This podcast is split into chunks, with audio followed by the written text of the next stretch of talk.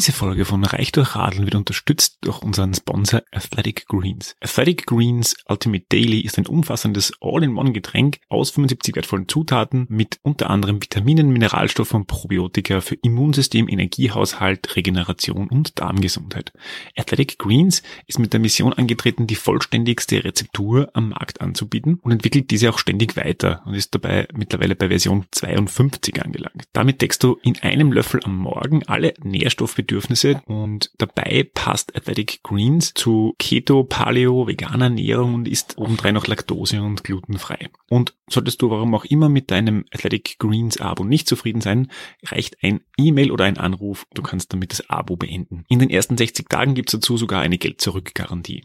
Klingt das gut für dich? Als Hörerin oder Hörer unseres Podcasts erhältst du zu deinem Athletic Greens Abo einen Jahresvorrat an Vitamin D3 und fünf Travel Packs dazu. Das Angebot findest du unter athleticgreens.com, alles in einem Wort, Schrägstrich RDR für Reich durch Raden.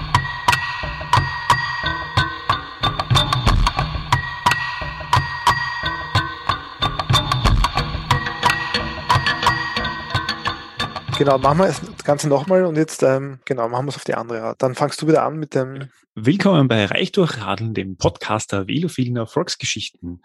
Hallo Jan. Hallo Klaus. Also Jan, du hast ja, du als Lehrer, hast ja unser, unser Interview, das wir mit dem Andreas Müller geführt haben, Korrektur gehört. Welche Note würdest du uns da geben?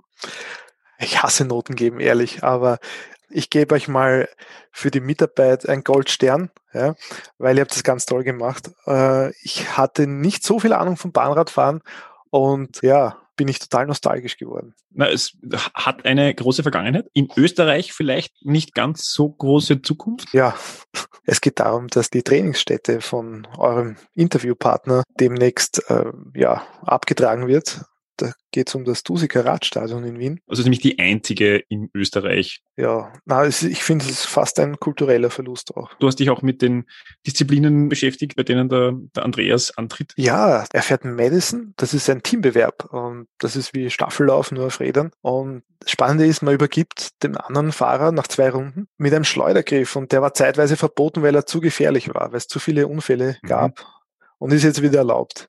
Und ich würde sagen, brauchen wir einfach mal rein, oder? Brauchen wir rein. Ja.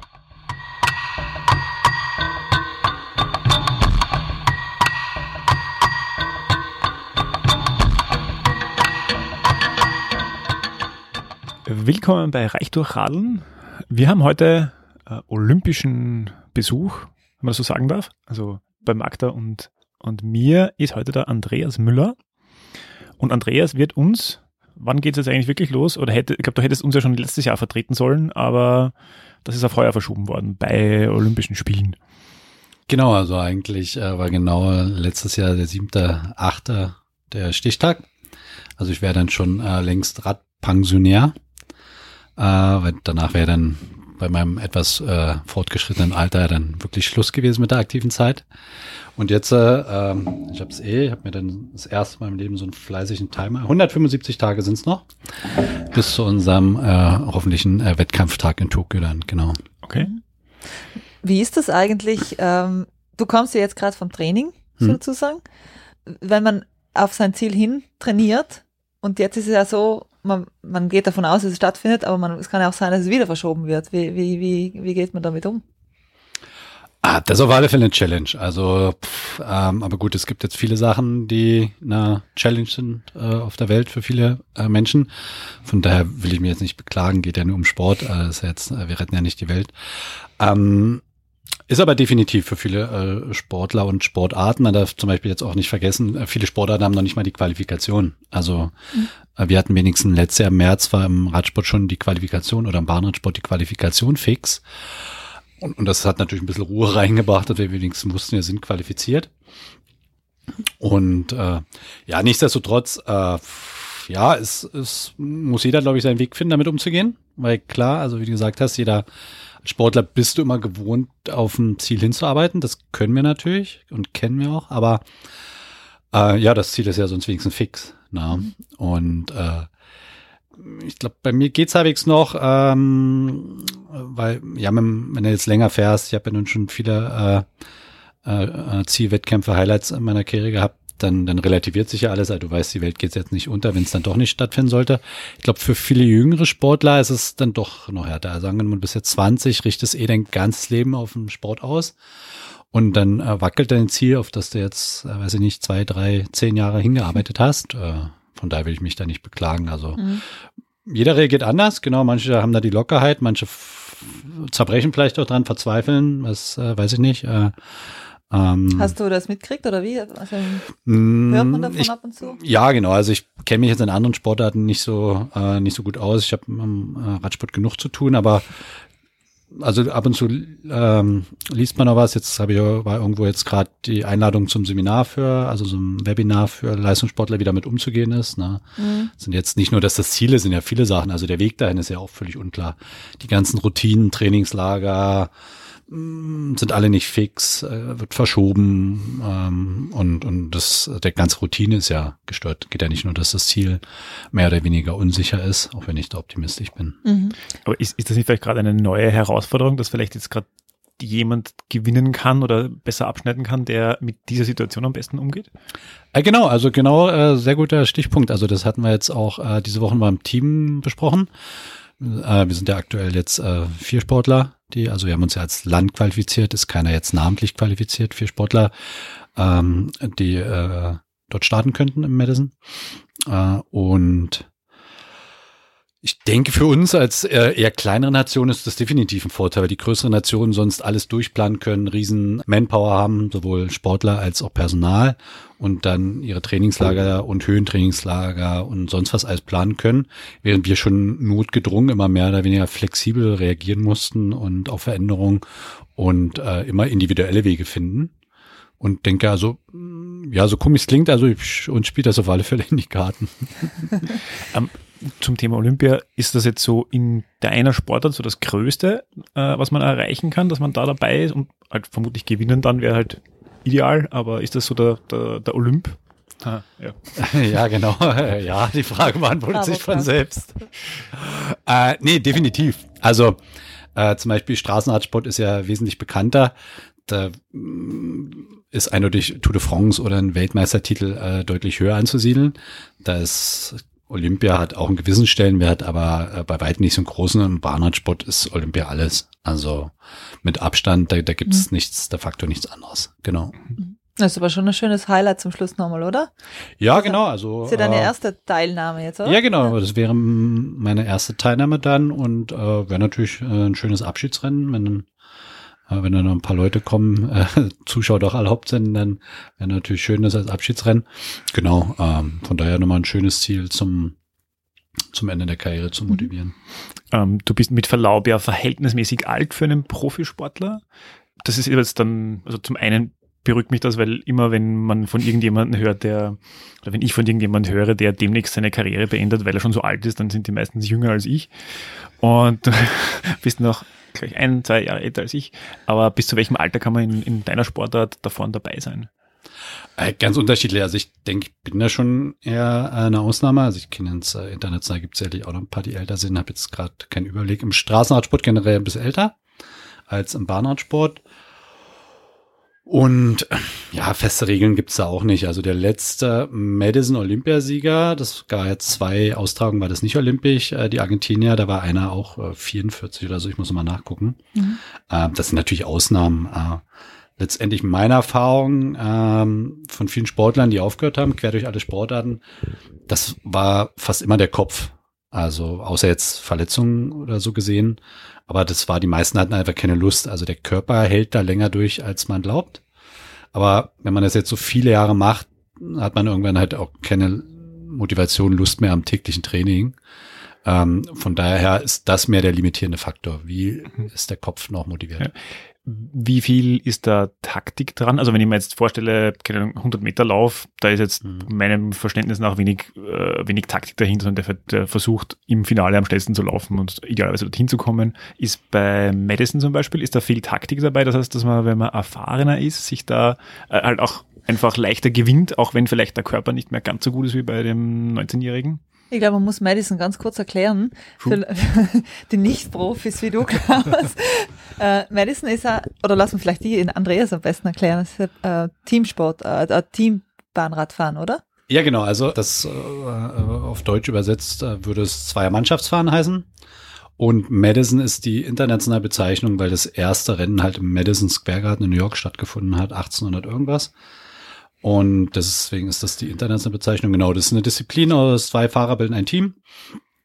Die äh, wechseln sich ab mit einem sogenannten Schleudergriff. Also könnte man aus der Leichtathletik vielleicht mit so einer Staffelstabübergabe äh, vergleichen. Mhm. Und das Rennen geht dann über 50 Kilometer, also äh, knapp eine Stunde. Und äh, die sammeln da möglichst viele Punkte. Und das war möglichst jetzt hoffentlich einfacher. ja, mehr.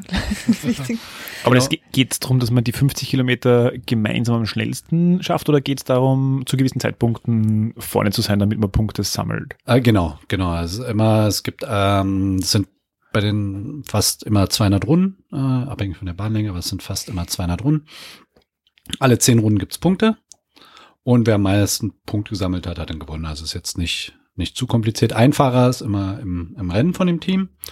Ähm, und der wird dann immer regelmäßig, wenn die sich passieren, so eine Radrennbahn ist ja ein Oval, immer wenn die sich passieren, wird der andere Fahrer reingelöst und dann kann der wieder Punkte sammeln. Wie viele Runden fährt man da am Stück? Ähm, das sind immer so zweieinhalb Runden. Also mhm. alle zweieinhalb Runden findet ein Wechsel äh, statt und die anderen fährt man dann halt oben langsamer. Mhm. Äh, beziehungsweise probiert irgendwie wieder gerade Luft zu kriegen. Also äh, Pause würde ich davon nicht reden. Und Genau, wie du gerade gesagt hattest, also das ist eine sehr taktisch, technische Disziplin. Das ist auch gut äh, so in meinem Fall, weil ansonsten wäre das äh, in dem Alter jetzt wirklich schwer in einer reinen Disziplin wie 100 Meter Lauf. Äh, Glaube ich, gibt es keine 40-Jährigen.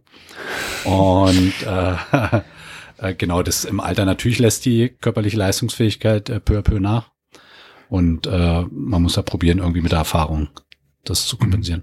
Würde mich interessieren, wie fit bist du als Profisportler? Ich habe irgendwie vor einem Jahr auch für eine Folge hier eine Leistungsdiagnostik gemacht und bei mir ist rausgekommen äh, beschauliche 53 V2 Max. Verrätst du uns, was das bei dir ist? Klaus, erklär nochmal, was das genau ist.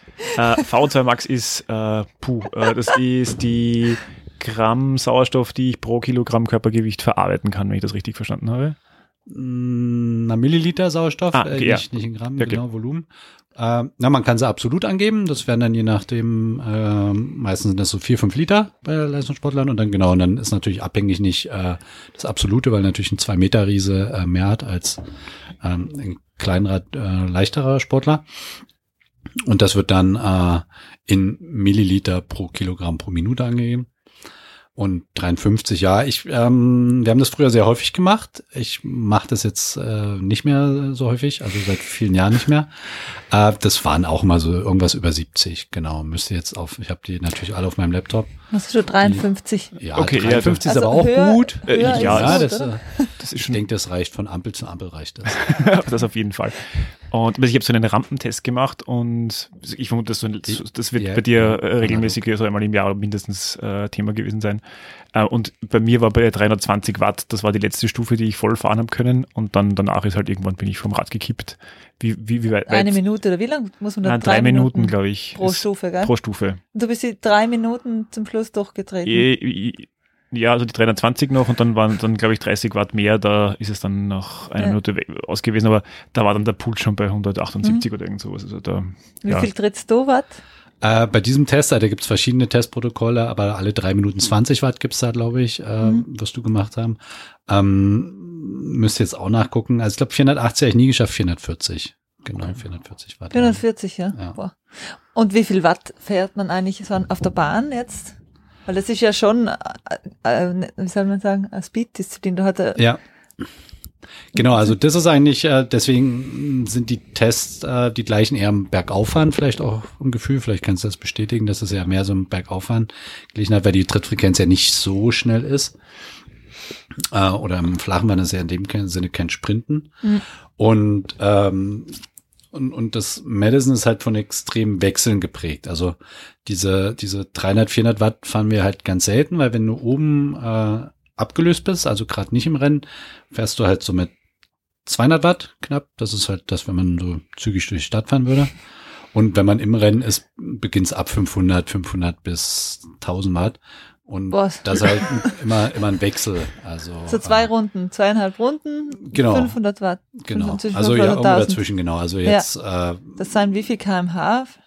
ja, also es wird jetzt immer 60? schneller. Ja. Äh, genau, also der Schnitt jetzt ist immer knapp 60. Ich denke jetzt bei den, jetzt sind noch drei so ein äh, äh, Weltcuprennen geplant bis Mhm. Olympia. Wir haben jetzt immer knapp unter der 60 gescheitert. Also äh, unter der 60er Schallmauer, aber ich denke mal, wenn dann äh, Olympia wie geplant stattfindet oder vielleicht schon vorher, dann bricht auch die Schallmauer. Mhm. Also es sind dann wirklich nur 50 Minuten für die äh, 50 Kilometer. Was ist das eigentlich für ein Gefühl? Weil die Bahn ist ja schief ein bisschen. Mhm. Fährst unten. Das ist der Radius sehr klein, da, hat man schon, bisschen- da spürt man schon die Fliehkräfte ein bisschen, oder? Oder sehr? Ja, also Weil, sogar kannst du sehr. das ein bisschen, also, ja, kannst du das ein bisschen beschreiben? Ich war, war noch nie auf einer Bahn. ähm, ja, also das ist also das macht für mich auch den Reiz aus, definitiv. Da gibt's ja irgendwelche Untersuchungen, wie groß dann äh, die Fliehkräfte sind. In G wird es ja glaub ich, 9G, gemessen, ja. ne? 9G haben die, haben die Eurofighter-Piloten. Ja, ich glaube, so viel nicht. nicht ganz. Äh, das, das, äh, das macht definitiv den Reiz aus. Also das fand ich immer schön. Also die ähm, international genormten Bahnen haben 250 Meter, aber es gibt auch kürzere Bahnen. Da ist der Radius dann noch enger, bis 166 Meter ist so, gibt es ziemlich enge Bahnen. Da ist es dann nochmal deutlich höher. Mhm. Und äh, ja, bei den internationalen, ja, die Zahlen könnte ich nicht nennen, aber das ist ein besonderes Gefühl, also, Ja. weil es halt auch viel Haltearbeit erfordert, also vom ganzen Körper statisch und ähm, natürlich auch, ähm, wenn man es ganz äh, medizinisch macht, das Blut wird natürlich auch das linke Bein, hat eine andere Kreisegeschwindigkeit als das rechte Winkel, äh, weil das ja mehr in der Kurve geneigt ist und so. Das sind interessante Sachen, die da im Körper passieren. Wie, wie fühlt sich das an? Du spürst, dass mehr Blut drinnen ist. Nein, ich glaube, spüren nicht, aber das äh, wird halt anders belastet. Also ähm, das ist halt nicht nur geradeaus mal fahren, man fährt die Mhm. ganze Zeit im Oval. Man, man fährt immer in die gleiche Richtung. Es ist immer im Uhrzeigersinn. Es ist immer äh, oder gegen den. immer entgegen dem Uhrzeigersinn. Okay. Es ist Mhm. immer entgegen dem Uhrzeigersinn, genau. Was auch interessant ist, weil das weiß keiner, warum das so ist. Das ist halt so. ah, das war einfach mal irgendwann, ist das vielleicht einfach durch Zufall entstanden. Und äh, äh, und seitdem fahren wir seit, äh, ist eine der ältesten Disziplinen. Im, also es gibt, glaube ich, noch äh, vier insgesamt Disziplinen, die seit äh, den ersten Olympischen Spielen äh, permanent vertreten sind. Äh, das müsst ihr jetzt auch nachgucken, da bin ich jetzt nicht so gut, wann die ersten Olympischen Spiele waren mit Pierre de Coubertin und bla bla bla. Mhm. Das ist halt Ringen, äh, dann äh, Leichtathletik, also Laufen, äh, Bahnradsport, also Straßenradsport gab's da noch nicht und ja, irgendeine vierte war noch, weiß ich auch nicht. Muss man mal nachgucken. Mhm. Also die gibt's schon ewig und seitdem fahren wir halt äh, links rum. Und das heißt, äh, äh, es drückt dich aufs Rad oder so, wie es in einen Autositz reindrückt. ja, genau. Also es ist jetzt, äh, also so bequem ist es nicht. Also das ist schon mal sicher. Es drückt äh, extrem auf den, also äh, einfach das Körpergewicht in den Sattel rein, auch in die Arme und äh, man muss auch ordentlich äh, festhalten. Also es ist definitiv eine äh, auch athletische Mhm. äh, Disziplin, äh, wo man auch definitiv Radbeherrschung braucht, also technisch einfach. Also so alleine bergauf fahren ist jetzt nicht ganz so technisch. Ja, aber die Räder sind ja äh, leichter als jetzt ein Straßenrad, weil da ist ja nichts dran, was, was nicht sein muss. Also keine Bremsen, kein, äh, also keine Gangschaltung. Oder wie viel wiegt so ein Rad? Ja, das ist in der Theorie sind die natürlich leichter. Und die Praxis heißt aber ähm, Weltverband, also die heißt äh, ist der UCI, das ist der Radsport-Weltverband. Äh, und die haben aus ja auch äh, äh, nicht näher bekannten Gründen das Gewichtslimit für beide auf 6,8, also sowohl bei Straßenrädern als bei Bahnrädern. Mhm. 6,8, die wir natürlich deutlich leichter erreichen, weil keine Bremsen, keine Schaltung und so sonst nichts. Äh, nur das Wichtigste und deswegen wiegen die auch international 6,8. Also die könnte man problemlos unterschreiten, aber das ist halt das Mhm. äh, Mindestgewicht. Also müsst sie schwer, schwerer machen, als sie eigentlich wären. Genau, also man könnte die deutlich leichter machen, Ja. könnte man auch problemlos auf vier Kilo machen. Aber ähm, da wird dann halt einfach, die meisten sind ja fast ausnahmslos Carbonrahmen bei uns, dann werden halt da einfach noch ein bisschen mehr Lagen für die Steifigkeit rumgelegt. Mhm. Aber Carbon ist ja dafür bekannt, dass es halt auch brechen kann, wenn es äh, wenn's die falsche Belastung kriegt oder Überbelastung. Ist, ist das was, was passiert? Äh, ganz selten. Also sicherlich äh, kommt das auch mal vor. Aber die mh, Technologie ist ja da auch schon ausgereift und die großen Hersteller ähm, das im, im Griff. Also da ist mir gar nichts bekannt. Sicherlich gibt es immer irgendwelche äh, kleinen Hersteller oder die dann keine Qualitätskontrolle haben Mhm. äh, oder nicht nicht so oder experimentiert wird. Aber nee, das ist mir nichts bekannt. Ich, ich, zum Thema Gefahr. Also ich, ich bin selber mal auch, ich, auf der Londoner Olympiabahn gefahren, weil ich bei seinem Event dort war und ja, und ich muss zugeben, ähm, dass ich mir da ein bisschen gefürchtet habe oder das war halt einfach ungewohnt und wenn man so die Angst gehabt, dass man da so abrutscht, also vor allem wenn man so langsam fährt, dann ist eigentlich das in, die, in der Steilkurve fahren weniger hilfreich, als wenn man schnell ist. Wie gefährlich ist das eigentlich? Also man, wenn man hört 60 km/h durch die Steilkurve und man braucht gutes, gute Fahrkontrolle, passiert da auch was oder ist das jetzt nur eine ängstliche Perspektive? Äh, nee, also da passiert leider auch was. Also das ist jetzt äh, kein un, ungefährlicher Sport, äh, leider. Ähm, ja, jetzt Christina Vogel ist vielleicht relativ bekannt im Bahnradsport, die dann äh, vor zwei Jahren im Rollstuhl gelandet ist aufgrund Ja, eines gewesen, Unfalls ja. beim, beim und ja, das war definitiv auch ein prägendes Ereignis meiner Karriere. Isaac Galvez ist beim Sechshaarrennen in Gent mal gestorben. Da war ich auch beim Rennen dabei. Und ja, das nimmt man halt schon mit. Also geht sicherlich auch jeder anders um, aber wir sind dort 13 Teams, 26 Fahrer und wenn dann einer tot ist, dann ist ja, kann man sich ja ausrechnen, dass das auch einen hätte selber treffen können. Also da war jetzt einfach ein ganz normaler Rennunfall, wie der halt 100 Mal vorkommt, wie wir alle schon jeder 30 Mal gestürzt in der Karriere. Und manchmal gehen, oder meistens gehen sie halt gut aus und manchmal halt leider nicht, ne? Und der ist dann da direkt in der Halle noch oder fast gestorben. Also das, äh, ja, das beschäftigt dann einen schon. Das Mhm. äh, muss man halt jeder für sich dann einen Weg finden, das zu verarbeiten. Äh, wenn man da natürlich dran denkt, dann muss man es sein lassen, klar. Also das kann man natürlich nicht mitnehmen.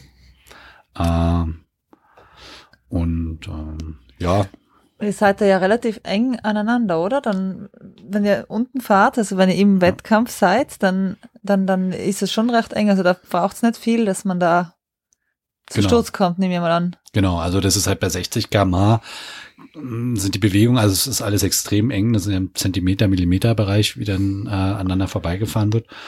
Und wenn da irgendeiner eine Ausweichbewegung und Schlenker macht, das ist ja von der Reaktionszeit schafft man das ja schon gar nicht. Also Mhm. da geht's ja nicht darum, ob man jetzt noch gut fahren kann, äh, technisch oder sein Rad unter Kontrolle hat.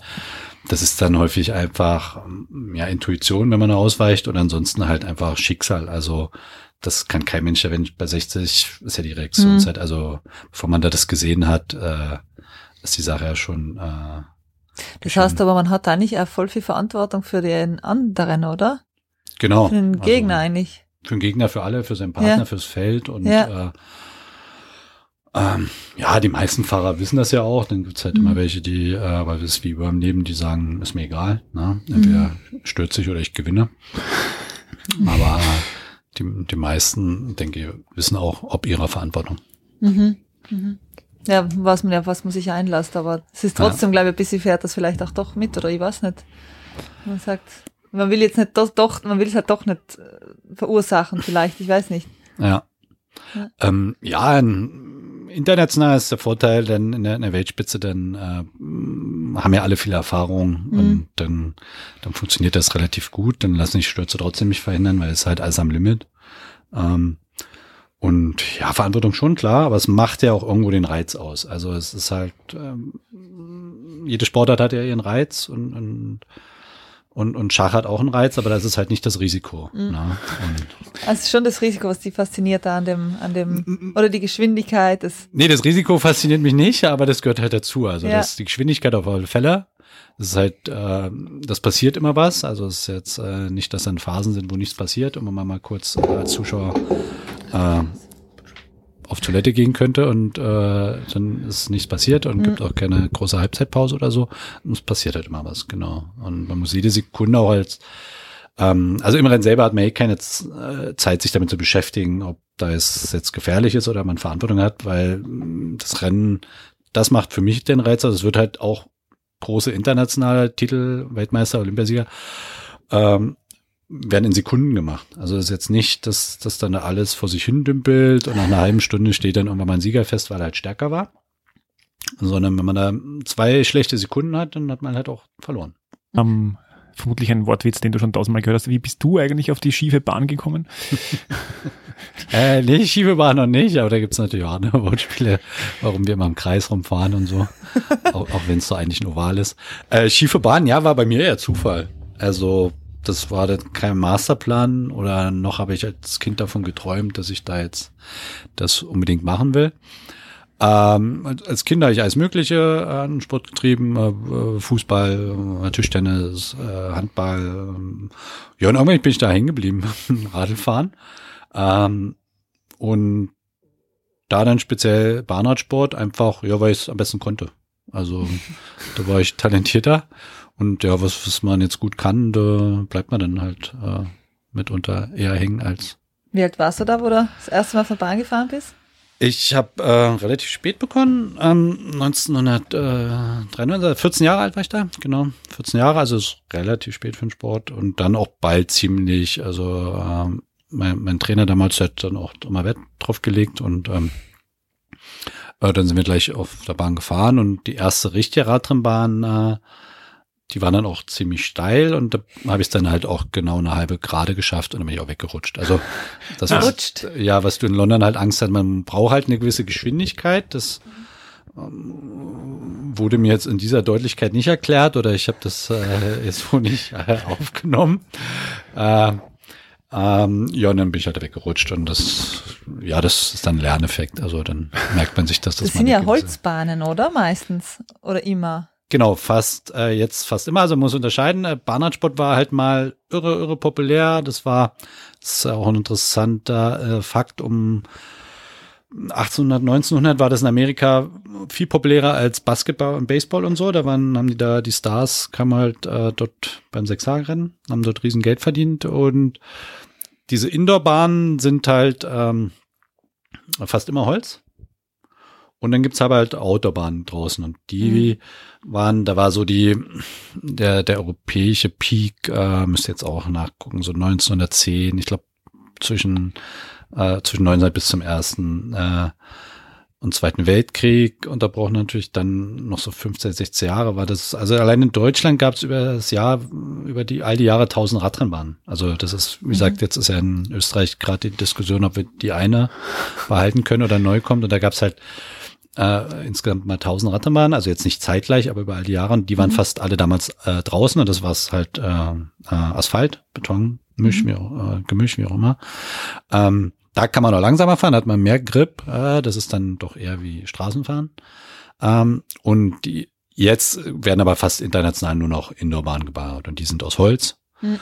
und dann auch eher steiler und auch rutschiger. Also da braucht man dann eine gewisse Geschwindigkeit. Mhm. Irgendwo habe ich mal gelesen, dass man sich dann schon Spreislein einrennt, wenn man hinfällt. Äh, ja, genau. Also je nachdem, wie die Bahn ist. Ist das eine typische Bahnradverletzung? Ja, genau. Also, oder gehört zu jeder Verletzung dazu? Äh, ja, ja, genau. Also wenn die ältere Bahnen älter sind, hat man auf alle Fälle äh, da fleißig was drin. Wie geht's, wie schaut es eigentlich beim Musikerstadion aus? Wie alt ist da die Bahn oder wie, wie ist die in Schuss? Ist das eine Spreiselbahn? Oder? Ja, die ist auch eher äh, älter. Und da müsste das ähm, Holz dann auch mal gegebenenfalls ähm, erneuert werden oder halt abgerissen werden, wie mhm. als Option jetzt äh, beschlossen wurde.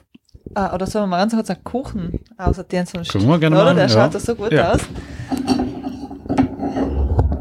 Was magst du für einen?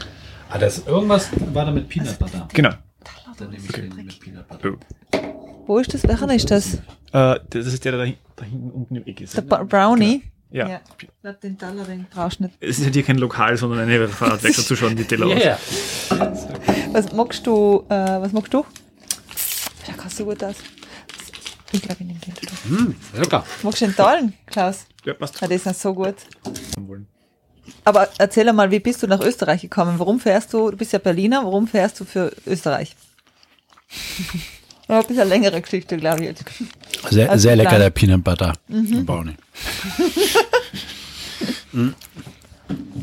ähm, ne, genau, also ich habe, ähm, hört man das noch gut jetzt? Ja, ja alles super. Ich, ich pegel das schon sonst. das sieht ja oder? Mhm. Na, genau, ich habe in, äh, in Berlin mit dem Radlfahren begonnen, war dann auch etliche Jahre in der deutschen Nationalmannschaft, fast zehn Jahre oder so, glaube ich. Und irgendwann war ich da nicht mehr so glücklich. Äh, das war dann doch alles äh, eher zu hierarchisch für mich und äh, ähm, genau, und dann ist es halt ähm, im normalen Beruf würde man sich eine andere Firma suchen oder einen anderen Sport, ein anderes Team und Bahnradsport ist halt faktisch nur ähm, lebt alle der Bahnradsport lebt von staatlichen Förderungen. Also man, da gibt es de facto nur Nationalmannschaften. Da gibt es keine Teams. Genau, und ähm, ja, dann bot sich Österreich, war da auch mit äh, Franz Stocher war ja mal sehr erfolgreich. Also mhm. er hatte eine gewisse Tradition im Bahnsport, waren die auch aktiv und dann, ja, ist eigentlich so aus einer, aus einem lustigen Gespräch, dann Wechselloch, äh, haben wir das dann in Angriff genommen und dann, äh, genau, dann war die, äh, meine Erfahrung, dass da in der Bürokratie Österreich da jetzt Deutschland nicht so viel äh, hinterher steht und nach einem Jahr und vielen Formularen und äh, Stellungnahmen äh, habe ich dann 2008 die österreichische Staatsbürgerschaft bekommen. Genau, mhm. über den Sport. Mhm. Das machen meines Wissens fast alle Länder auf der Welt. Also je nachdem, wo sie, also das ist dann ganz egoistisch, also wo die Länder dann Interesse für sich sehen. Also die einen sagen sich, wir nehmen halt ähm, russische Oligarchen, die viel Geld haben. Die anderen nehmen Musiker und äh, Österreich in dem Fall Sportler. hm. Aber, aber das ist nicht so wie beim Fußball zum Beispiel, kann man ja scheinbar nur für ein Nationalteam gespielt haben. Und wenn man einmal für, keine Ahnung, wenn du jetzt einmal fürs deutsche Team gespielt hättest, dann dürftest du nicht mehr fürs österreichische Nationalteam spielen. Ist das im Bahnradsport eigentlich nicht so der Fall. Da, da kann man den Verband wechseln quasi. Genau, also das ist auch interessant. Das äh, habe ich ja dann da auch alles erst gelernt. Ähm, da hat jede Sportart ihre komplett eigenen Regeln. Also ähm, Damals war es im Radsport noch so, also ab dem Tag, wo du die neue Staatsbürgerschaft hattest, konntest du für das neue Land standen, ohne irgendwelche Fristen. Und du musstest halt ein Schreiben an den Weltverband schicken, hier, der und der hat jetzt die und die Staatsbürgerschaft. Und ähm, Fußball, genau, war es schon immer restriktiver. Also wenn du einmal gespielt hast für ein Land in der Nationalmannschaft, und es begann schon relativ früh, also ähm, weiß nicht, ob das inzwischen geändert wurde. Das begann schon mit U17. U17 durfte man, glaube ich, noch, aber alles oberhalb der U17, wenn man dann einmal für ein Land gespielt hat, durfte man nicht wechseln. Genau, ja. Mhm. Und, und sie sind, glaube ich, noch restriktiver, dass sie noch verlangen, dass man irgendeine familiäre Bindung an das Land hat, für das man spielen will. Das kann sein, das, das weiß ich nicht genau, genau. Und äh, und das hat, wie gesagt, jede Sportart anders. Äh, den anderen weiß jetzt nicht, Fußball ist halt immer, da passiert es ja häufiger, da kann man das halt nachlesen, sonst äh, kommt es auch in allen Sportarten vor. Radsport ist jetzt auch verschärft. Jetzt, äh, ähm, glaube ich, ist so eine, so ein Jahr Sperrfrist oder irgendwas. Und das Einzige, was einheitlich bei Olympia ist, äh, das IOC, äh, hat drei Jahre. Also äh, idealerweise wechselt man nach Olympischen Spielen. Mhm. Äh, weil die sagen, also der Wechsel muss, äh, darf nicht in den letzten drei Jahren stattgefunden haben und das ja alle vier Jahre stattfindet. Mhm. Äh. Ähm, warst du in Deutschland in der Bundesheerwehrmannschaft? Also in Österreich ist es ja so, oder, dass man, dass gewisse Sportarten einfach gekoppelt sind an das Bundesheer, dann bist du Genau, also das ist analog äh, in Deutschland auch so, ja. das ist in, auch weltweit in vielen Ländern so. Mhm. Äh, manche siedeln das bei der Polizei an oder beim ja. Zoll oder bei, bei der Armee. Und das ist in Deutschland und Österreich gleicht sich das sehr. Also wenn man in seiner Sportart gewisse Erfolge hat, dann äh, bietet äh, die Bundeswehr oder das Bundesheer in dem Fall ähm, über 300, 400, 500 Plätze an, je nachdem.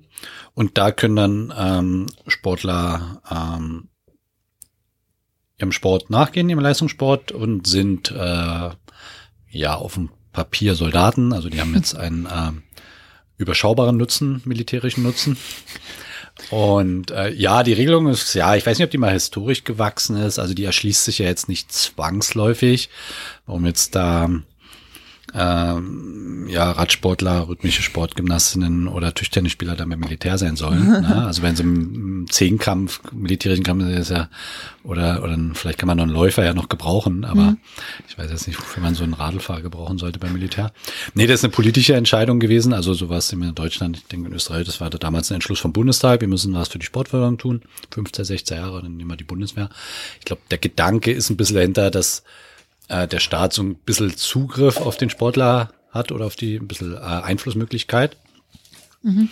Ähm, ja, ich bin ja jetzt nicht so überzeugt davon, äh, weil äh, es ist ein riesiger Verwaltungsaufwand. Also man es kriegt ja den ganzen äh, äh, die Ausbildung muss man machen, man kriegt die ganze Ausrüstung und Bundes, das heißt eine Bundeswehrausrüstung gehabt dann. Ja, genau. Bundes und, und, wir mussten regelmäßig Lehrgänge machen. Also die, das ist in Österreich genauso. Du musst die Ausbildung machen, die Grundausbildung und dann ähm, regelmäßig Lehrgänge. Aber wir halten ja da die Soldaten auch bloß von der Arbeit ab.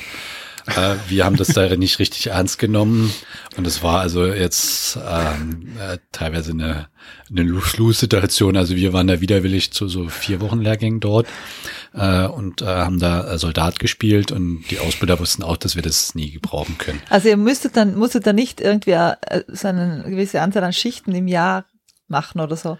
Mm. Weil ich weiß, in Italien ist es so, oder die Skifahrer, die sind halt dann auch beim Zoll oder bei den Finanzbeamten, ja. die müssen dann tatsächlich auch also dreimal im Jahr einen Dienst leisten. Ja, so ähnlich, ja. Also das wechselt alle Jahre. Bei uns damals, ähm, also es ist schon mal her, ich war da fast sieben Jahre und dann bin ich aber 2007 oder 2006 dort äh, aus der Bundeswehr raus. Wir mussten halt einmal im Monat äh, dort so, so Wachdienst leisten äh, und, und unser eigenes Intervat bewachen, aber halt komplett unbewaffnet. Also wir haben äh, immer aufgeschlossen, wenn jemand einen Schlüssel vergessen hat.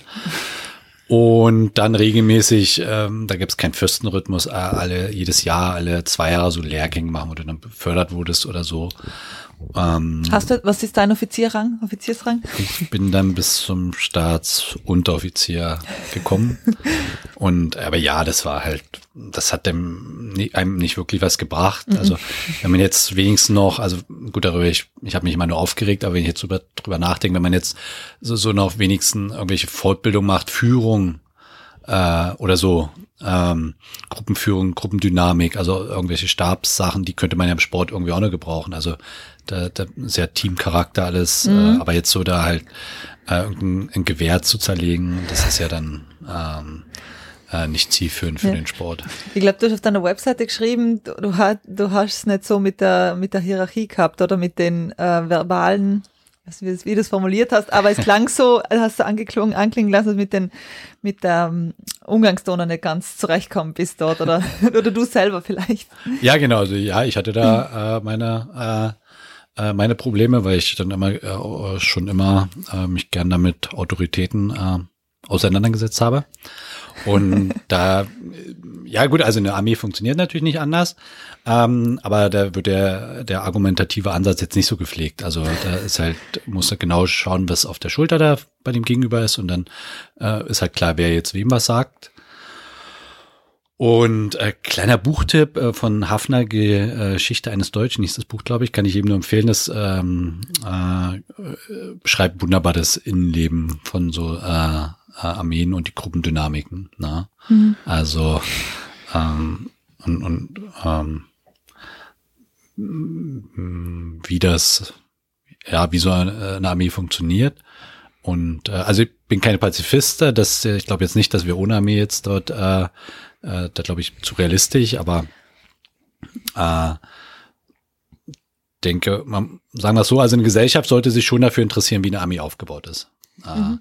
Äh, vielleicht daher ganz gut, dass wir Sportler sind. Also dann, also ich habe so letztendlich dann, die Zeit war natürlich nervig für den Sport, aber unterm Strich nicht äh, müssen wollen, weil es schon viel, also es sind interessante Erfahrungen, nennen wir es interessante Erfahrungen, die auch viel Einblicke mhm. äh, ermöglicht. Du bist jetzt auch bei der österreichischen Armee? Nee, genau, das nicht mehr. Ich glaube okay. gar nicht. Äh, erstens wollte ich es äh, nicht, weil äh, das war ja einer der Gründe, äh, warum ich dann da äh, nicht mehr in Deutschland äh, geblieben bin. Und dann war, glaube ich, auch die Altersgrenze. Also ich hätte es, glaube ich, gerade noch so geschafft. Und dann, und dann irgendwann gab es auch eine Altersgrenze, also ab wo dann Sportler da noch äh, reinkommen. Genau. Mhm. Durfte aber auch ein interessantes Erlebnis, äh, die äh, sogenannte Stellung heißt das ja in Österreich, mhm. miterleben. Äh, und dann war ich halt da auch schon über 30 oder so und dann waren die ganzen 17-, 18-Jährigen dort. Das war schon lustig. Äh, Stellung ist, äh, was, ich bin äh, eigentlich aus Italien und deswegen ist es. Und eine Frau. Ja, und ja, ist es da Musterung? Heißt ja, es ist wie in Deutschland ja. heißt es auch Musterung. Ja, okay.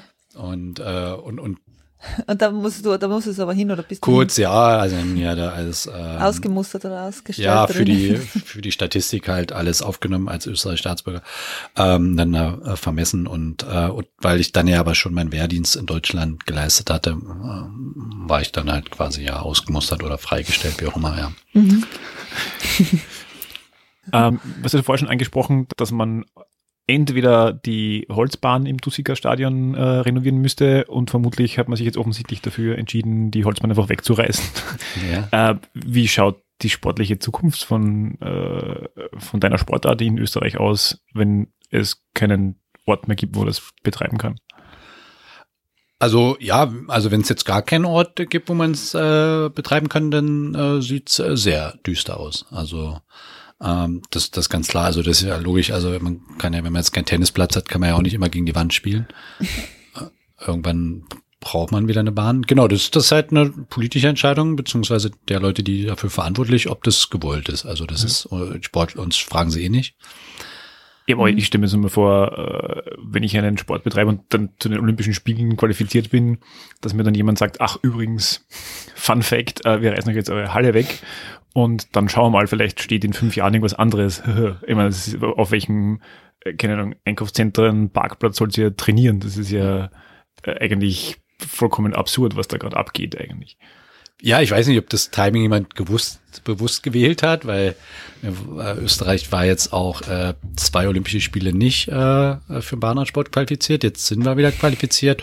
Wir haben gesagt, jetzt haben wir es ja geschafft. Äh, weiß ich nicht. Ähm, ja, aber ich denke, da, da hat ja jemand, jemand äh, weniger drauf geschaut. Ähm, uns betrifft es jetzt äh, weniger, weil die wird jetzt sicherlich nicht nächste Woche abgerissen werden. Das dauert ja alles. Äh, mhm. Aber ganz klar, also es soll ja auch danach weitergehen. Ähm, und ähm, ja, also wenn da der Wille da ist, man kann natürlich sagen, ist egal, wir machen das halt nicht mehr. Aber wenn, dann muss natürlich äh, nach einer gewissen Überzeitfrist, äh, Übergangsfrist wieder eine neue Bahn her. Also da braucht man jetzt nicht äh, Illusionen hergeben, dass das auch irgendwie anders geht und wir dann immer im Ausland fahren oder das ein bisschen simulieren. Auf Swift oder so. Ja, auf Swift, genau. Simulieren, kann man das simulieren? Nein, eben nicht. Das ja, kann eben man gar nicht simulieren. Es gibt und überhaupt keine Möglichkeit, nee, oder? Nee, das ist halt so speziell. Das Ja. ist, äh, ich weiß jetzt nicht, könnte man wieder mit anderen Sportarten vergleichen, aber das kann man halt nicht simulieren. Hm. Und gerade ähm, für, für äh, jüngere äh, Sportler oder Kinder, die halt mit dem Radlfahren beginnen, ist das eine, eine super Möglichkeit, essentiell, also um, um das zu lernen. Also man kann zur, zur Ausbildung dazu, wie halt ein Kind auch mal durch den Wald fährt auf dem Mountainbike oder oder so. Ähm, man lernt da so viel Sachen ähm, von der Technik, Mhm. taktisch. Und das, ähm, da fehlt halt so in Österreich so ein bisschen äh, der Weitblick, äh, äh, aber äh, so langsam äh, ist mein Gefühl, dass da äh, in, den, in den Sportverband äh, auch auf alle Fälle Veränderungen stattfinden, dass da mehr Blick drauf ist, welche ähm, wichtige Funktion das generell fürs Radlfahren hat. Also es geht ja nicht nur darum, mit so einer Radrennbahn, äh, dass man da jetzt irgendwelche Weltmeister züchtet, weil das bleibt natürlich zahlenmäßig immer wenig. Also wenn jetzt äh, so einer Radrennbahn kriegt man ja nicht 20 Weltmeister raus, sondern einfach äh, eine super Möglichkeit für Kinder zu trainieren, ohne Verkehr, ohne Autos. Äh, da wo es jetzt ist, wäre ist ja aktuell eh top. Also da fährt ja die U2 direkt hin und kann man da aussteigen. Ähm, kann man, wie kann man sich den aktuellen Betrieb im Dusiker Stadion eigentlich vorstellen? Ist da, ist da wirklich was los auf der, auf der Bahn? Also wenn, wenn wir jetzt sagen würden, äh, wir, wir würden jetzt gern Bahnrad trainieren, könnte man einfach hingehen und sagen, ich möchte eine, eine Zeitkarte lösen oder muss man sich da irgendwo anstellen, dass man überhaupt drankommt? Äh, grundsätzlich ja. Also jetzt ist ja äh, ein weltweiter Virus dazwischen gekommen, so dass jetzt die meisten Sportstätten wie Fitnessstudios nur sehr äh, streng limitiert und aktuell dort auf äh, Profisportler, Leistungssportler beschränkt ist. Aber vorher war es so ganz normal. Also musste eine Karte lösen mit äh, einer Jahreskarte, da ist dann eine Versicherungsschutzbasis äh, zumindest dabei. Und dann konnte man da seine Runden drehen. Genau. Und das ist jetzt in den, das hat so Jahr, viele Jahre vorher so keine Rolle gespielt, da waren wirklich nur Sportler. Aber dadurch, ähm, dass ja nun Fahrradfahren an sich in den letzten Jahren ja einen Boom äh, hat und auch äh, die ganze Fixie-Fahrradkurier-Szene, also da sind ja die Räder auch sehr verbreitet. Und da hat sich das schon entwickelt, also gerade natürlich im Winter, was äh, sich perfekt anbietet, dass dann ganz normale äh, äh, Menschen, die einfach gesagt haben, sie wollen ein bisschen Fahrrad fahren. Also die, die Mhm. Sportart ist schon im, im Kommen gewesen, oder wie? Also, oder ist im Kommen? Ähm, ja, die Sportart, Oder- denke, der, die Spitzensport, das ist so unverändert. Das ist Ja, halt okay. ähm, ähm, ähm, auch international. Ich glaube, da, da sind eher weniger Mhm. Schwankungen. Äh, also das ist jetzt nicht die, äh, die Sportart, die im Fokus der Weltöffentlichkeit steht. Aber so diese äh, Jedermann-Hobby-Szene, definitiv, die weltweit. Und weiß ja nicht, wenn du gesagt hast, du warst in London, zum Beispiel, dort wird es ja super umgesetzt. Also dort bieten die äh, äh, Rider Schools, also so an für, für die dann Da- direkt an, da- da ist- angelernt werden. Da ist einiges an, an Infrastruktur rundherum. Ich glaube, die haben sich auch bei den Olympischen Spielen dort was überlegt, wie man das nachnutzt nachher. Genau, da ist ja dieser so ein Velopark, wo die Leute dann Ja. auch in dem Park äh, um das Stadion herum auf so einer drei Kilometer Runde ihre Runden drehen können, können ihre Räder dort wunderbar lassen. Also da ist halt wirklich viel entstanden und das das denke darf man nicht unterschätzen. Das hat auch eine riesen Vorbildfunktion oder äh, sagen wir nicht vielleicht Vorbild ähm, äh, Motivation für Leute, sich aufs Rad zu setzen.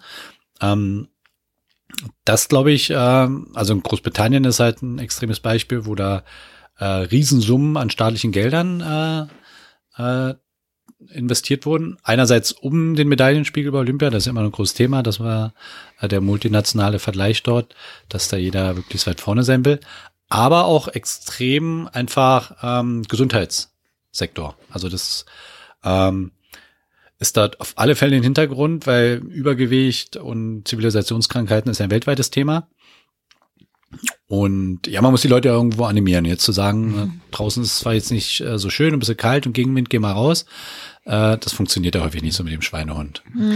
Aber es war jetzt nicht der Eindruck im, äh, im Radstadion in Wien, dass, dass dort das irgendwie eine sterbende Sportart ist und dass da keiner mehr hingeht und dass da irgendwie die, die wie, ist, wie ist das im Western, wo die Heuballen da durch das Bild rollen und hier, hier ist keiner, sondern da, da war was los. Ähm, ja, definitiv. Also äh, das war jetzt nicht, dass äh, da die Heuballen durch sind. Aber ja, ganz klar, also das war jetzt auch nicht der absolute Boom. Das muss man ja auch sagen. Also die Verantwortlichen definitiv, da haben wir auch nicht alles richtig gemacht, äh, alle, die daran beteiligt waren. Weil äh, wenn da jetzt jeden Tag tausend Leute reingestürmt wären, dann wäre ja niemand auf die Idee gekommen, das abzureißen. Äh, ersatzlos. Ähm, ja, wurde sicherlich ein bisschen vernachlässigt. Ähm, deswegen sehe ich das vielleicht das auch als, äh, als, als Chance, äh, einfach, dass sich die Verantwortlichen jetzt sehen, Mensch, das, da hatten wir eigentlich eine sehr gute Sache, die wir zu wenig genutzt haben, auch gerade für den Nachwuchs, äh, für die Kinder zu animieren, also einfach Projekte zu starten, ähm, in die Schulen zu gehen, sa- sagt her, also jedes Kind weiß, wo es Fußball spielen kann, denke, aber zu wenige wissen, wo, äh, dass sie da eigentlich wunderbar äh, Radl fahren könnten, problemlos, äh, das zu üben. Und äh, genau, das, das ist meine Hoffnung, dass da ein bisschen was äh, für die nächsten Generationen entsteht. Wie schaut denn eigentlich dein Training aus? War du heu- wie lange warst du denn heute am Rad und was hast du wie hat das genau ausgesehen? Ähm, genau, also jetzt ähm, wir äh, älteren, erfahrenen Sportler sind gar nicht mehr so viel auf der Bahn wie jüngere Sportler, weil die ähm, taktisch-technischen Aspekte, die lernt man halt, wenn man jünger ist und die muss man dann irgendwann, äh, hat man die oder hat man die halt nicht. Und ähm, da geht's dann mehr darum, die Kraft konditionell, äh, die ganze Physis und die kann man halt auch wunderbar äh, in der Kraftkammer äh, beim Straßentraining und so, so dass wir dann äh, gezielt zu Lehrgängen, die, diese Woche hatten wir einen, da waren wir halt äh, die ganze Woche immer vormittags und nachmittags auf der Bahn äh, und haben dort äh, gezielte Trainingseinheiten gemacht. Aber sonst bist du viel auf der Straße draußen unterwegs, genau, also wie? Großteil ist auf der Straße, ja. Ah, okay. Und da halt, das verschiebt sich halt. Also wo wir jünger waren, muss man das halt ganz, ganz viel machen, sonst lernt man es halt nicht, weil es halt speziell ist. Allein der starre Gang äh, ist ja, hat ja so ein Bahnrad, wo man halt nicht, äh, nicht aufhören kann zu treten und bremsen auch nicht. Das muss man ja erstmal dran gewöhnen, langsam rantasten. Mhm. Du fährst dann auch mit dem draußen oder ist das dann ein normales Rennrad, wenn du Nee. draußen trainierst? Draußen ist normales Rennrad, genau. Ähm, das gibt ja auch welche, die damit fleißig durch die Stadt fahren, äh, aber das ist natürlich äh, verboten, äh, ohne Bremsen. Ja, Man muss halt die Bremsen drauf tun, aber das ist ja scheinbar uncool teilweise in der Das ist Szene. uncool, beziehungsweise bei unseren Rädern geht's gar nicht. Also das ist gar keine Bremsen vorgesehen. Ähm, Mhm.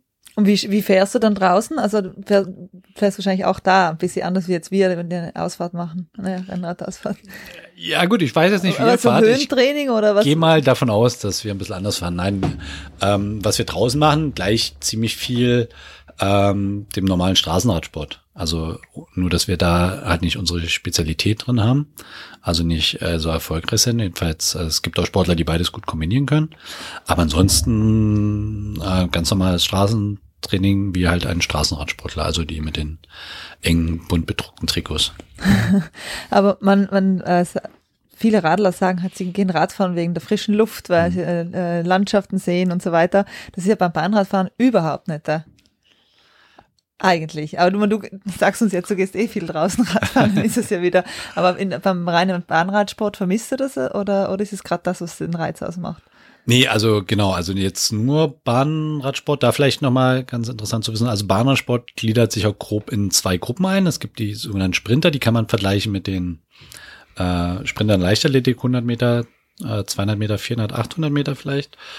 In den, und dann die sogenannten Ausdauerbahnradsportler, das sind wir. Da beginnen die Distanzen ab 15 Kilometer, also mh, mm, eine gute Viertelstunde bis halt zu einer Stunde. Und das sind dann völlig unterschiedliche äh, äh, Trainingsinhalte auch. Also, also die Sprinter erkennt man an sehr großen Oberschenkeln, die sehen dann auch aus wie Gewichtheber und machen ah, das auch wollte ich dich ja auch schon fragen. Und Hast du nicht, gell? wir haben sicherlich über äh, eher, eher größere Oberschenkel, aber jetzt nicht äh, wie, wie die Sprinter, die können wir, oder jeder kennt vielleicht auch äh, Tour de France, die Sprinter, die dann vorne mitsprinten, Peter Sagan und Co.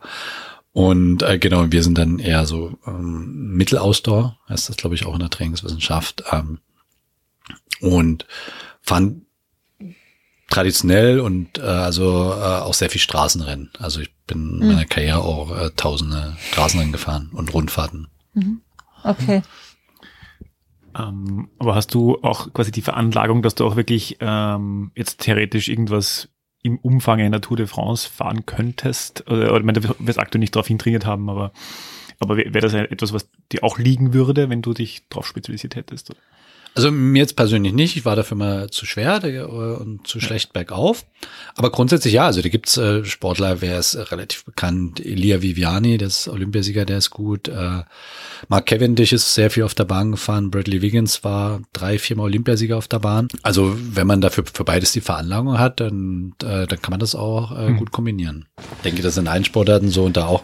Also ja 90 Prozent ist äh, genetisch Talent. Also das kann man ohne, das ist jetzt eine, äh, äh, wie heißt so schön, eine notwendige, aber keine hinreichende Bedingung. Also mhm. äh, es gibt viele, die sind talentiert und machen nichts draus. Aber ohne Talent ist es de facto unmöglich. Also ohne ja. genetische Talent äh, ist ja nichts anderes als genetische Veranlagung. Äh, und wenn man die jetzt nicht hat, dann kann man noch so fleißig trainieren, dann wird das nichts. Und wenn man sie hat, muss man trotzdem trainieren. Da gibt es so einen, so einen Sportler, den Patrick Seabase, der mit dem Single Speed, ja. was hat er, eine Etappe der Tour de France gemacht oder, oder eine Alpenüberquerung, irgendwas halt ganz Arges. was hältst du von sowas? sowas? Hm? Hm? Hast du mal den Reiz gehabt, irgendwie sowas zu machen, eine Bergetappe mit dem Single Speed? Ja, vielleicht äh, später mal, weil, weil weiß ja nicht, was mir sonst noch Verrücktes einfällt. Hm wenn ich nicht mehr aktiv im Hochleistungssport bin.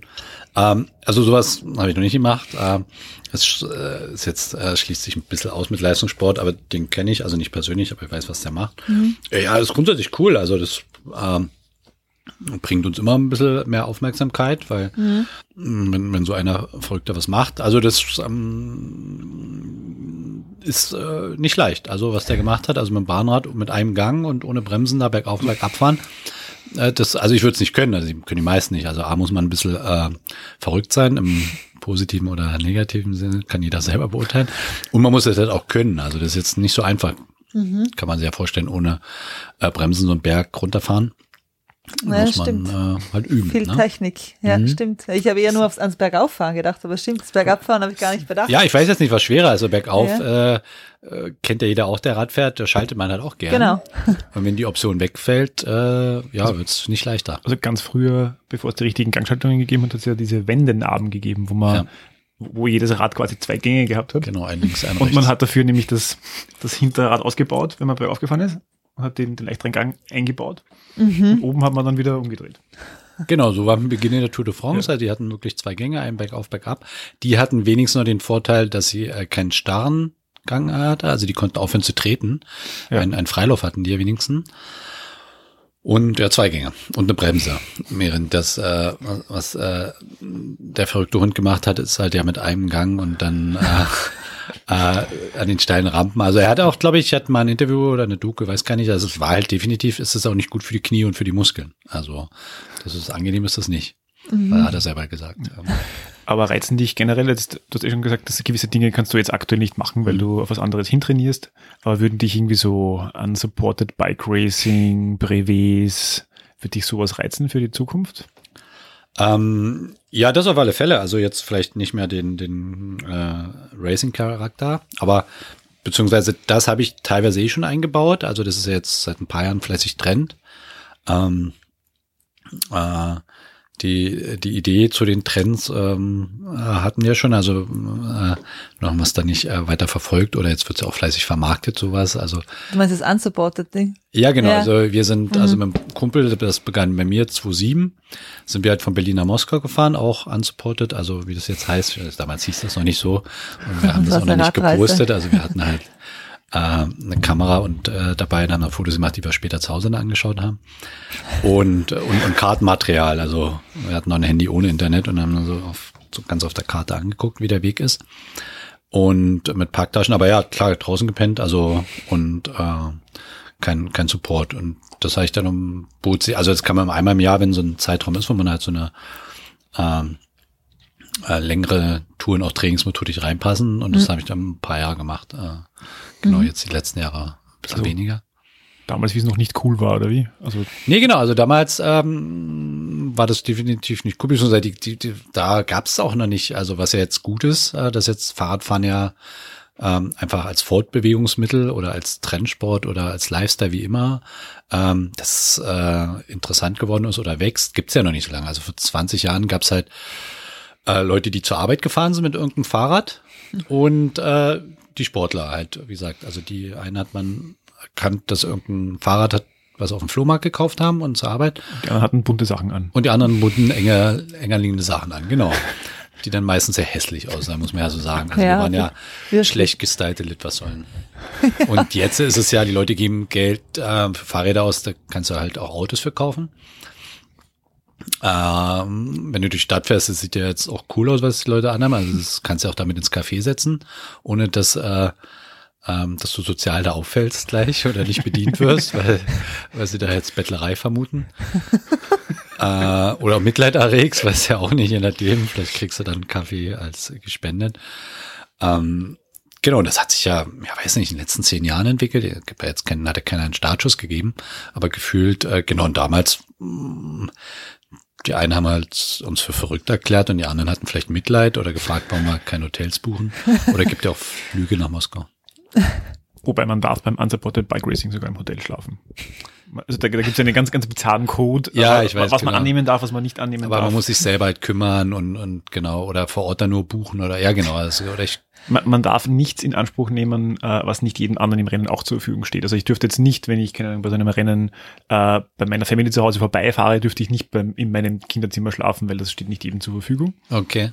Aber wenn mich zufällig irgendjemand einlädt, dann fällt das unter, da gibt es den lustigen Ausdruck Road Magic, Road Magic, okay. dass das halt passiert ist, Ja. dann darf ich das. Und dann gibt es auch Diskussionen, ob man sich im Aber man will das doch nicht. Es geht ja darum, dass man das nicht will, oder? Oder, oder, oder versucht man das dann, die, die Regeln irgendwie einfach auszureizen oder zu. eigentlich Weil normalerweise das versuchen klingt schon ein bisschen noch. Äh, eigentlich will ich der coole, die coole Socke sein, aber eigentlich bin ich nicht so cool. ja, also ich glaube, das ist ähm, durchaus eine Frage, ob man im Hotel schlafen will oder im Zelt. Also ich, ich bin der Meinung, dass Betten und Toiletten sollten gemauert sein. ja, also Nee, aber das eine Ich- interessante Frage. Also denke ich auch, da wird es wie überall im Leben, da wird es halt Dogmatiker geben, Minimalisten, die sagen, da im Hotel, das ist äh, Verrat. Mhm. Und dann gibt's welche, die sagen, wieso nicht, dafür sind Hotels da. Und da wird es jeder, ja, der eine sagt, das ist ja dann äh, gar nicht asketisch. Und der nächste sagt sich, ja, Hauptsache ich schlaf gut. Wobei, weil das gerade die Regeln, also ich kenne mich da jetzt auch noch nicht sehr aus, äh, äh, mich interessiert dann mal dann auch die Lücken beim, äh, in so einem Regelwerk oder wie das genau dann, das ist halt der, der ähm, juristische Aspekt. Ähm, die Loopholes. ja. Ja. wenn man sagt, dass äh, man darf nur was, was allen offen steht, die Möglichkeit, ne? Da wäre ja die Frage, so ein Fünf-Sterne-Hotel, das steht ja theoretisch allen offen. Wenn ich nicht viel Geld habe, steht mir das nicht offen, ne? Und wenn da jetzt nur ein Fünf-Sterne-Hotel ist, darf man da jetzt rein oder nicht? Könnte man mal in Erfahrung bringen vielleicht. Das, Ob das auch noch genau reguliert ist, in welches Ja, genau. Hotel man darf. ja, also ich, ich vermute, dass die, der Fünf-Sterne-Snob, wobei ich bei meinen privaten Touren auch sehr gerne sehr gut schlafe. Ähm, In Fünf-Sterne-Hotel schläfst du regelmäßig, habe ich das richtig Nein, verstanden? das, das nicht. Achso, okay. Gut. Aber, ich hätte es ähm, jetzt auch so verstanden. Ja, also man kann schon das eine oder andere Schnäppchen kann man schon, wenn man äh, kreativ Dass ist. dir jetzt da vor äh, die Nase abstauben. gesprungen ist. Ja, aber Oder wie war das nochmal? Road Magic. Road Magic. Road Magic. Ja, das ist auch gut. Gut, aber ja, da, da, ich, ich weiß nicht, ob, ob der 5-Sterne-Snob auf seine unsupported äh, Crowd da so gut reinpasst, sagen wir es mal so. Also ich glaube, der wird dann bei der Abschlussparty vielleicht die interessante Diskussionen haben, vermutlich. Wa- Warum eigentlich nach Moskau? Du hattest ja, du hast ja in Moskau gelebt, oder? Ähm, genau, also das war eigentlich auch wieder reiner Zufall. Also ein Kumpel, mit dem ich das damals gemacht habe, der hatte schon mehrere Touren, quer durch Australien, äh, quer durch die USA, so Ost-West. Äh, und ich hatte es noch nicht gemacht, aber hatte halt eine Beziehung zu Moskau, weil ich da drei Jahre gelebt habe mit meiner, meiner Familie. Und ja, er wollte schon immer mal in die Richtung und das ist jetzt grundsätzlich ja auch nicht schlecht, wenn man wenigstens drei Wörter Russisch spricht. Und dann äh, auf die Idee dann auch gekommen, Berlin, Moskau, eine Reise zu Fuß. Auch ein, schon wieder ein Buchtipp hier, das ist ja der kulturelle äh, Bildungsauftrag, wird hier nicht zu kurz kommen heute. äh, ja, auch lustig, wer das mag. Also der ist halt ein Journalist, ähm, dann einfach mal gelaufen von Berlin nach Moskau. Dann hat er braucht natürlich ein bisschen länger als mit Fahrrad. Drei, vier Monate hat er gebraucht. Aber geschichtlich sehr interessant, das hatte ich ja durchgelesen, weil das geht nur geradeaus. Also man bleibt immer auf der Hauptstraße. Das ist die äh, gleiche Hauptstraße, die Napoleon damals genommen hat, der kurz äh, vor Moskau gescheitert ist. Und dann im Zweiten Weltkrieg auch. Also die mm, geht fast immer nur geradeaus. Das ist Das ganz heißt, man interessant. kann nicht, äh, man muss nicht, man kann einfach nur dieselbe Straße. Genau, man- also es ist in dem Sinne wirklich Das ist wirklich einfach. einfach, ne? Äh, und es ist auch wirklich so. Also in Berlin gibt's dann die, wer sich in Berlin ein bisschen auskennt, ähm, die Frankfurter Allee, so, so eine, so eine dieser Stalin-Bauten, wer sich Archi- Architektur ein bisschen auskennt, dann fährt man nur geradeaus. Also klar ist es mal kurz eine, eine schnelle Landstraße, mal eine Autobahn und so, aber im Grunde geht das geradeaus. Und halt, wer sich jetzt dafür Geschichte interessiert, ist ja schon interessant. Also Napoleon damals halt mit Pferden und so und natürlich Kopfsteinpflaster, die haben halt noch länger gebraucht und so weiter. Und der beschreibt das in dem Buch, also der geht's, äh, da geht's halt um die äh, ganzen Epochen oder die Stationen, die ja da passiert. Und beim Gehen hast du ja noch mehr Zeit darüber zu sinnieren oder dir mal was anzuschauen. Wie lange wart ihr unterwegs? Ich glaube, äh, das sind zwei Kilometer, 2000 Kilometer, wären so knapp zwei Wochen, müsst ihr jetzt auch nachgucken. Mhm. Genau. Warum äh, bist du damals oder warum ist deine Familie damals nach, nach Moskau gegangen?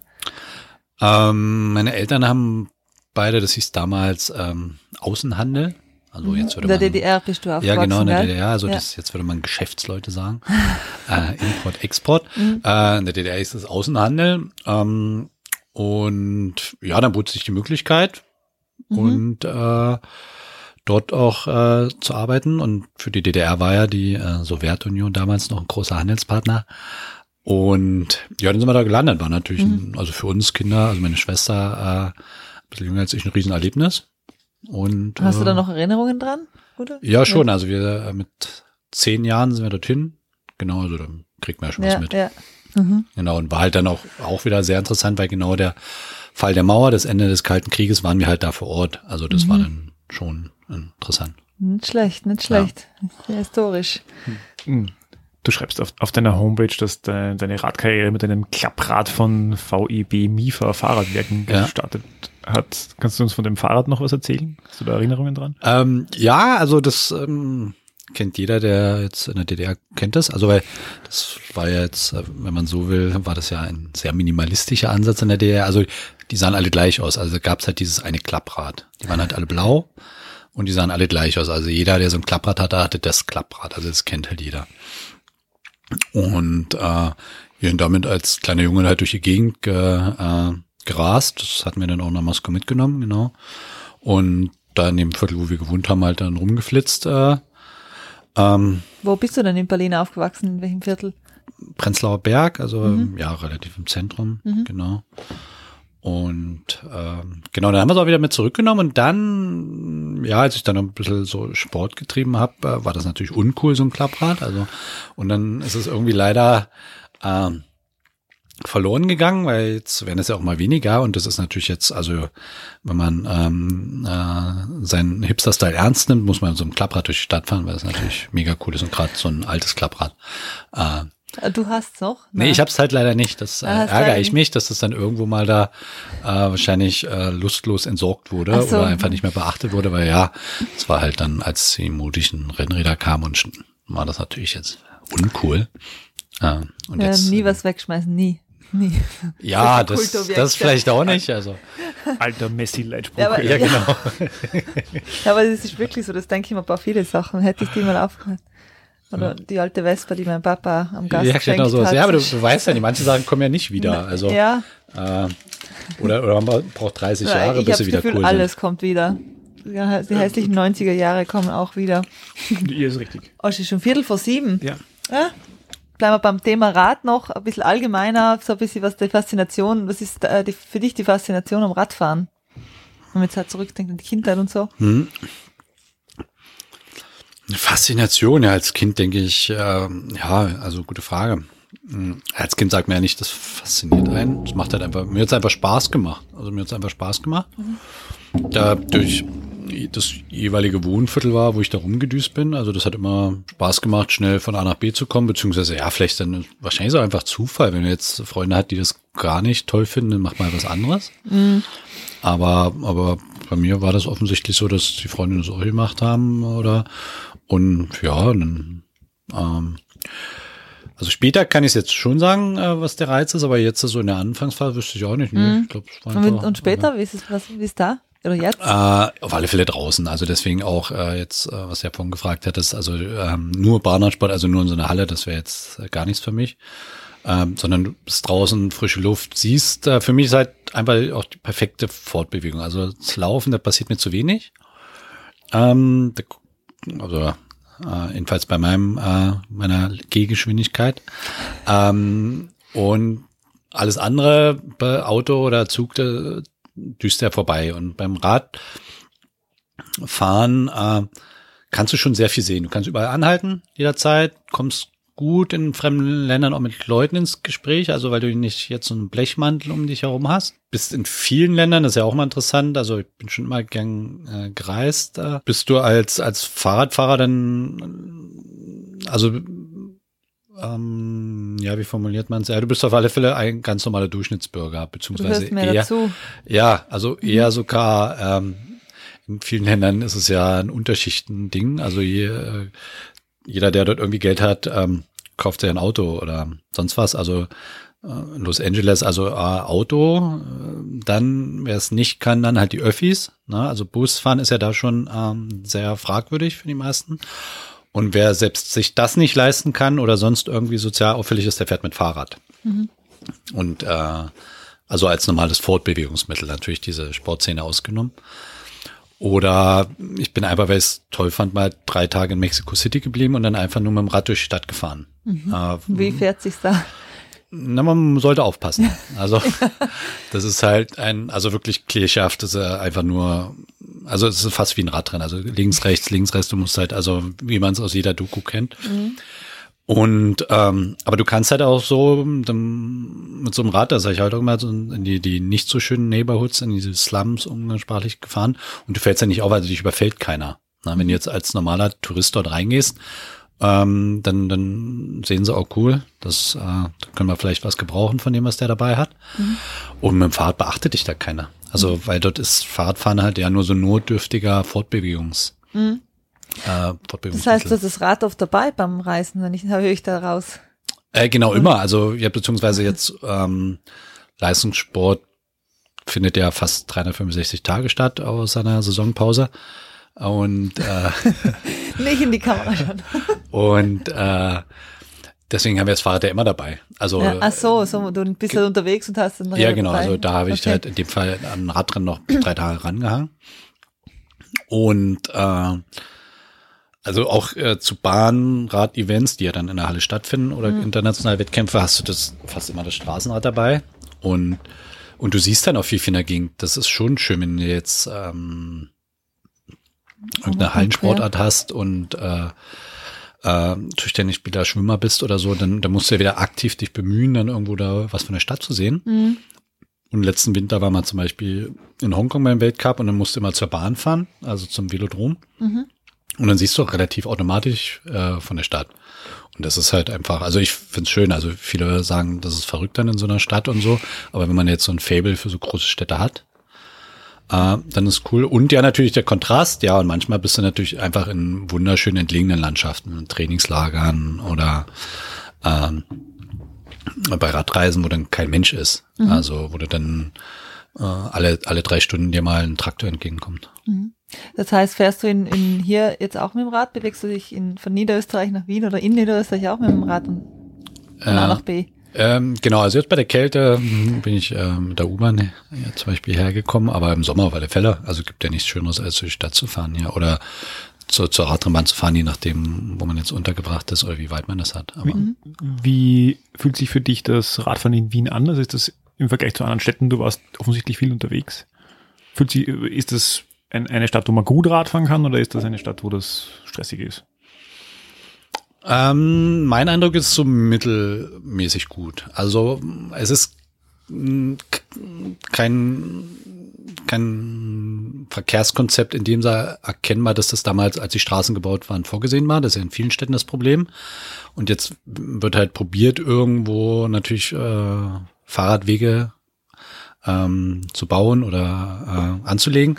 Aber ja, man muss es, das ist ja das Problem, man muss das halt dafür anderen Leuten wegnehmen. Also entweder den Fußgängern, den Autofahrern. Und das sind natürlich verschiedene Interessengruppen, die da oder Interessen, die da kollidieren. Das ist ja dann immer so ein Spannungsfeld. Äh, bin ich jetzt natürlich wenig objektiv als einer, der seit vielen Jahren jetzt auch kein Auto hat und äh, ansonsten Freund des äh, öffentlichen Personennahverkehrs ist. Ähm, von daher genau, also da ist ein Vergleich, also die werden ja immer häufig als Vergleich rangezogen, aber zu Recht Kopenhagen und äh, Amsterdam, das ist halt, davon sind wir halt noch meilenweit entfernt. Ne? Ähm, was gut ist, die in Wien definitiv, also die sind jetzt nicht per se aggressiv, die Autofahrer. Also du hast natürlich immer in jeder äh, Gruppe die oder die Bevölkerung ist ja nicht in, in, in Fahrradfahrer und äh, Autofahrer geteilt, sondern in halt äh, Mitmenschen und äh, soziale äh, Egoisten. Und die sind ja in beiden Gruppen zu finden. Also es gibt ja auch äh, Fahrradfahrer, die sagen, mir ist das eigentlich egal, was hier passiert. Äh, Hauptsache ich komme hier durch. Und zur Not fahre ich halt die Fußgänger um, irgendein Schwächerer findet sich immer. Nee, genau, also von daher definitiv, also ich denke, es ist relativ äh, sicher in Wien. Also ist jetzt nicht, äh, nicht unsicher. Aber jetzt ist jetzt meiner Meinung nach kein durchgängiges Konzept erkennbar, dass man halt so wie in äh, Kopenhagen dann von A nach B problemlos kommt oder ich, ich finde spannend, es gibt Leute, die ähm, Leute interviewt, die äh, Rennrad fahren und die mit dem Rennrad zur U-Bahn gehen, in der U-Bahn an den Stadtrand fahren und sagen, in der Stadt geht das überhaupt nicht. Also es ist vielleicht auch ganz unterschiedlich, wie die Leute das wahrnehmen. Ja, mit dem Rennrad fahre ich in der Stadt auch nicht so gern, muss ich sagen. es gibt den ja, du hast halt die Straßenbahnschienen ja, auch, die ja. fahren sich mit dem Rennrad auch so mittelgut, da kann man halt auch immer mal ein Salto hinlegen. Nee, also genau, was du gesagt hast, das ist natürlich äh, äh, ganz persönliche Sache. Der eine, der sagt, äh, ein bisschen Adrenalin muss sein, der, der macht das gerne. Wer jetzt äh, aus einer eher ländlichen Gegend kommt, wo sich teilweise ja wunderbar Radfahren lässt, der sagt sich, das ist ja hier äh, Sodom und Gomorra, hier ist ja, äh, oder in Berlin hat es mal ein, ein Richter kommentiert, weil da jetzt ja auch so ähm, Pop-up-Radwege, ja, schönes mhm. Wort, äh, kreiert wurden. Und er hat gesagt, äh, die waren auch dringend notwendig, weil auf der Einstraße liegt das ja sonst in einer Nahtoderfahrung. und das stimmt schon, also je nach ähm, äh, Straße äh, kann man das jetzt äh, normalen Menschen nicht antun, also die jetzt nicht äh, auf dem Rad schon sicher sind, weil dann mhm. fährt da so ein 40-Tonner vorbei mit, mit 30 Zentimetern Abstand und wenn man das jetzt nicht gewohnt ist, äh, kann man das natürlich keinem Mensch empfehlen oder sagen, seinen Kindern, fahr da mal, da wird schon nichts passieren. Mhm. Wir stellen immer, oder Klaus, hast ja. du? Und unser Podcast heißt Reich durch Radeln und wir haben dann un unkreativerweise stellen wir immer die gleiche Frage. Und ja. Wie, in welcher Form hat dich Radfahren reich gemacht? Ja, ehrlich gesagt, also das äh, klingt jetzt natürlich jetzt äh, äh, wichtig äh, glamourös, aber zum Anfang war auch einfach nur Geld verdienen auch ein Aspekt vom mhm. Leistungssport. Also äh, einfach zu sagen, das war mh, mm, relativ nach, der, nach dem äh, Matura dann unabhängig, finanziell unabhängig. Also sein eigenes Geld zu verdienen ist ja toll, wenn man das mit dem Sport machen kann. Das war schon, wenn ich reflektiere, eine Triebfeder äh, viele Jahre. Bis dann irgendwann feststellt, wie wahrscheinlich viele Menschen, ja, das ist ähm, ab einem gewissen Aspekt dann auch nicht mehr sinnfüllen, wenn oder Sinn stiften, wenn äh, die Grundbedürfnisse gestillt sind und dann jetzt, ja, dann über die Jahre dann einfach viele andere Aspekte. Also das Reisen, das war definitiv eine Bereicherung, dann kommt das Wort ja auch vor in meinem Leben. Und äh, da einfach dass du bei Radsport ein sehr internationaler Sport ist, also der findet halt weltweit statt, ähm, äh, mit sehr vielen Wettkämpfen. Ähm, einfach Einblick in andere äh, Kulturen, in andere Denkweisen, in andere Nationen. Jede, jedes Land handhabt ja alle möglichen Sachen anders. Und da den Einblick zu gewinnen, das würde ich als die größte Bereicherung sehen für mich persönlich. Genau. Das macht toleranter und äh, ja, öffnet, äh, erweitert ja den Horizont. Also das, äh, die Formulierung kommt ja nicht daher, dass man äh, immer nur in seinem Tal bleibt. Ja. Mhm. Also, das sind ja perfekte Schlussworte, muss man jetzt sagen, oder? Als hätten wir sie geskriptet, als hätte sie jemand andere geskriptet. Da, Habe ich es richtig abgelesen, ja. ja, na dann äh, würde ich sagen, wünschen wir dir alles, alles Gute, dass es heuer so stattfindet und dass du dich bis dahin nicht dazwischen kommt oder irgendwas, ja. dass es einfach gut geht. Wir werden dann schauen, was äh, in Tokio rauskommt. Bin ja, sehr danke, gespannt. Danke und äh, nicht hinfallen beim durch die Stadt fahren. Genau. Immer oben bleiben. Straßenbahnschienen. Straßenbahnschienen immer aufpassen, genau. ja, gut, dann. Ja, und Danke. viel Spaß in Tokio. Danke. okay, okay. Tschüss. Wunderbar. Das war eine neue Folge von Reich durch Radeln. Schön, dass ihr mit dabei wart. Ihr findet uns auf allen gängigen Podcast-Plattformen und auf unserer Webseite www.reichdurchradeln.at. Die Musik kommt von MC Broco. Wir freuen uns über euer Feedback. Bitte an reichdurchradeln at posteo.de. Bei dieser Gelegenheit bedanken wir uns bei unseren Kooperationspartnern, dem Fahrradmagazin Drahtesel, sowie bei der radfahrenden Organisation Argus. Eine Bitte zum Schluss. Shared und liked uns in euren sozialen Netzwerken und abonniert den Drahtesel und unterstützt damit eine radfreundliche Verkehrspolitik in unserem Land. Viert Schirm was, fein sein, beieinander bleiben.